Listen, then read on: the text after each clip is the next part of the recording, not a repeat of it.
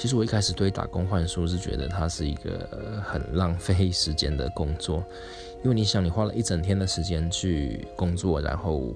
换到的是一个宿舍的床位，而宿舍的床位其实也不过就一千块以内吧。我觉得这样子的换算下来的时薪实在是太低了，还不如你先去好好工作之后，然后用这些钱再去呃你想玩的地方好好的玩。我觉得这样反而比较好。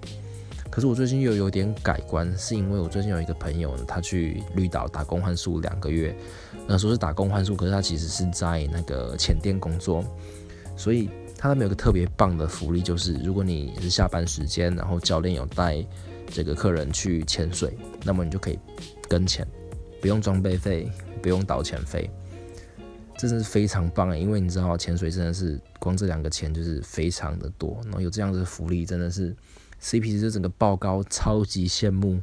真的。